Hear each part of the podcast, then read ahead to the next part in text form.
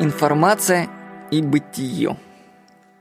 Приведу цитату из книги Сеченова.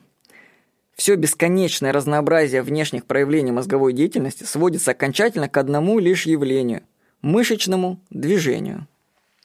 Вот пришла, например, девушке в голову мысль купить себе юбочку и новое платьице. И она уже едет в торговый центр, ходит по магазинам, выбирает.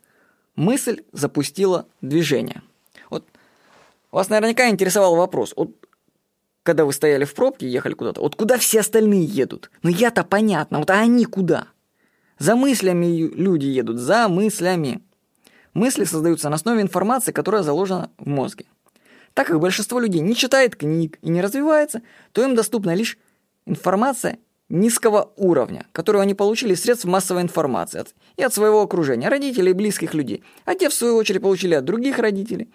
Таким образом, в головах людей может быть информация столетней давности. Я сейчас скажу, что особенно это касается воспитания детей и родов. Там вообще мракобесие. И эта информация даже не пересматривается. Вот, например, роды на спине – что вообще противоестественно для женщины, вошли в моду от французской королевы, когда ее окружение захотело посмотреть процесс рождения ребенка. Понимаете, вот как это все тянется, бред.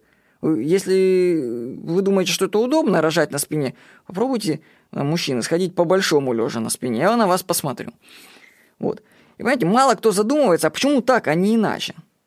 Информация определяет быть ее. Самое страшное в нашем мире вообще состоит в том, что многие люди никогда не смогут получить доступ к информации, которая бы могла изменить их жизнь к лучшему. Как много вы знаете людей, которые ходят в книжные магазины, а покупают там книги по саморазвитию, а вообще что-нибудь читают. Информация даже пробиться к ним не может. Входы для ее поступления у человека закрыты им самим. Только случайный случай может заставить человека встать на путь саморазвития и включить свой мозг. То, что мы видим в обществе, это отображение мыслей. Мир станет лучше тогда, когда информация в головах людей обновится. Ну, а нам остается только ждать этого и способствовать этому процессу. Всего хорошего. С вами был Владимир Никонов.